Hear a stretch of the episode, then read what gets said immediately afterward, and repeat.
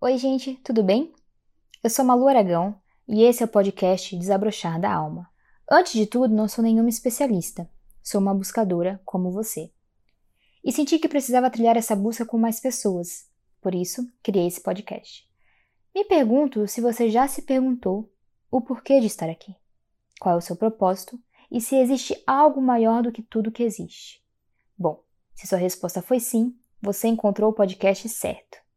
Quero te propor a embarcar comigo em uma jornada de autoconhecimento, onde juntos, através de textos e poesias, nos aprofundaremos cada vez mais em nós mesmos, para descobrir a resposta para essas perguntas. Vamos lá?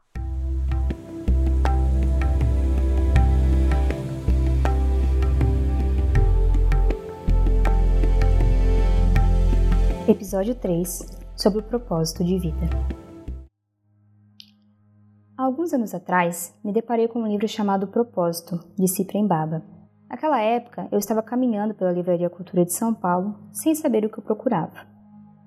Pensando melhor agora, eu estava querendo saber se o que eu estava fazendo da vida era de fato o certo. Então eu encontrei este livro. Tenho uma certa convicção de que você também já se fez essa pergunta, ou que se viu perdido em um mar de opções do que poderia fazer mas nunca consegui alcançar a felicidade com aquilo. Bom, gente, eu quero começar essa reflexão com determinados textos que existem logo no começo deste livro. Acredito que, assim como eu, esses textos irão instigá-los a fazerem algumas perguntas a si mesmo e para começarem a se autoavaliar no seu dia a dia. O propósito da vida por Cyprien Baba. Talvez o maior infortúnio do ser humano tenha sido, em algum momento da sua jornada, ter acreditado ser o centro da criação. Nossa inteligência nos proporcionou muitas conquistas, conseguimos um certo domínio sobre a matéria e com isso passamos a agir como se a natureza existisse somente para nos servir. O ego, enquanto símbolo da individualidade, tomou conta da nossa experiência na Terra. Essa visão limitada nos conduziu ao esquecimento de quem somos e do que viemos fazer aqui.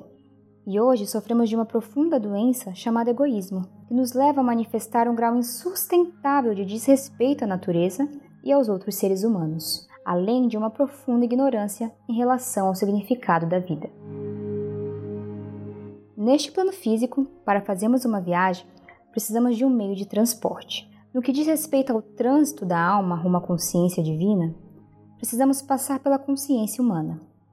E para vivermos essa experiência aqui na Terra, usufruindo de uma personalidade humana, se faz necessário um veículo, pois o espírito não teria como viver tal experiência sem um ego e um corpo.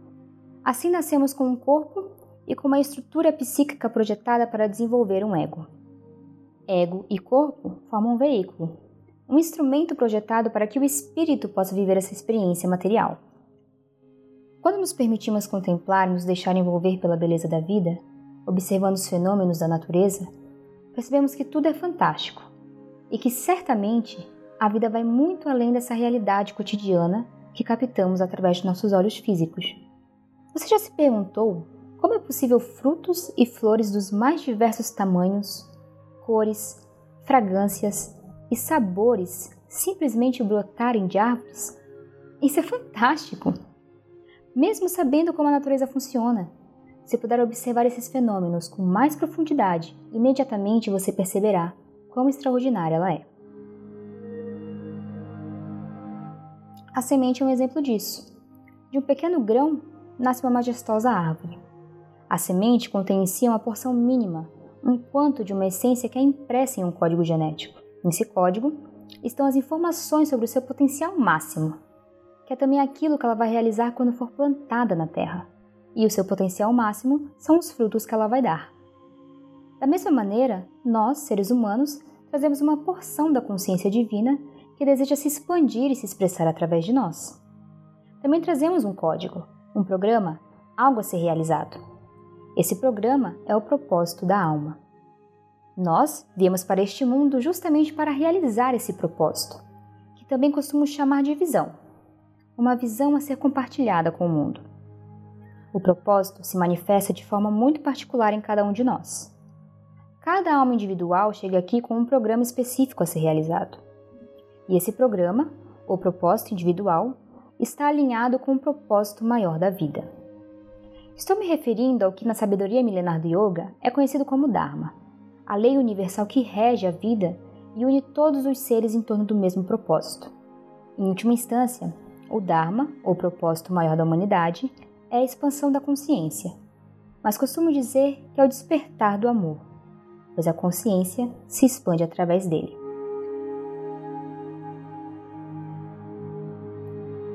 Saber qual é o propósito é saber o que viemos fazer aqui. E o que viemos fazer aqui está intimamente relacionado àquilo que somos em essência. Ou seja, o programa individual da alma está relacionado à consciência do ser. Assim como a laranjeira só pode dar laranjas, o ser humano só pode dar um tipo de fruto, o amor. Pois o amor é a sua essência. Entretanto, o amor é um fruto que pode se manifestar de infinitas formas. Cada alma traz consigo dons e talentos que são a maneira única por meio da qual o amor se expressa através de nós. Ao mesmo tempo que cada alma traz consigo dons e talentos, que são suas virtudes e potencialidades a serem desenvolvidas, ela traz também desafios, que servirão para o seu crescimento. Certos desafios são parte do próprio programa da alma e encontram-se impressos no DNA, como as doenças genéticas e determinadas limitações físicas. Outros serão gerados a partir das escolhas que a alma fizer no decorrer da encarnação. Mas, independente de sua natureza, os desafios são instrumentos de aprendizado. Normalmente, até o início da juventude, uma pessoa ainda tem a visão clara daquilo que veio fazer. Carrega um forte anseio, traz consigo sonhos que são expressões do seu propósito. Mas aos poucos vai se esquecendo e acreditando nas vozes externas que insistem em dizer que esse sonho é impossível de ser realizado, que esse caminho não é bom, ou ainda que a pessoa não tem capacidade para isso. Aos poucos ela vai cedendo a essas vozes até que desiste e se esquece completamente dos seus sonhos e passa a sonhar o sonho dos outros. Capítulo 1 de O Propósito de Ciprem Baba Esse livro é incrível, não é mesmo? Para mim é uma escola completa, e se você ainda não leu, te aconselho a ler para ontem. Bom, gente, eu não vou me estender, pois eu creio que o próprio trecho do livro passou o recado completo de hoje. Eu vou finalizar perguntando se você se sente completo com o que faz, se você ama o que faz e principalmente se você entrega amor aos outros através do que você realiza. Se a resposta for não, está na hora de dar aquela reavaliada na sua vida, né? E relembrar o que realmente te faz sorrir o coração. Apenas dessa forma você irá se conectar mais com a sua essência, que é amor, né? Mas com seus dons e talentos, com as suas potencialidades, para então você largar o seu egoísmo e realizar aquilo que você veio fazer. O amor é a chave para tudo e é a chave para o nosso propósito e é a chave para o nosso propósito e para o propósito maior da vida. E se você se sentir à vontade, vá lá no nosso Instagram, Desabrochar da Alma, compartilhe o que você refletiu, o que você está sentindo e vamos trocar um pouquinho, tá bom? Espero que algo tenha desabrochado em você hoje. Eu fico por aqui e espero te encontrar no nosso próximo episódio. Continue sintonizado.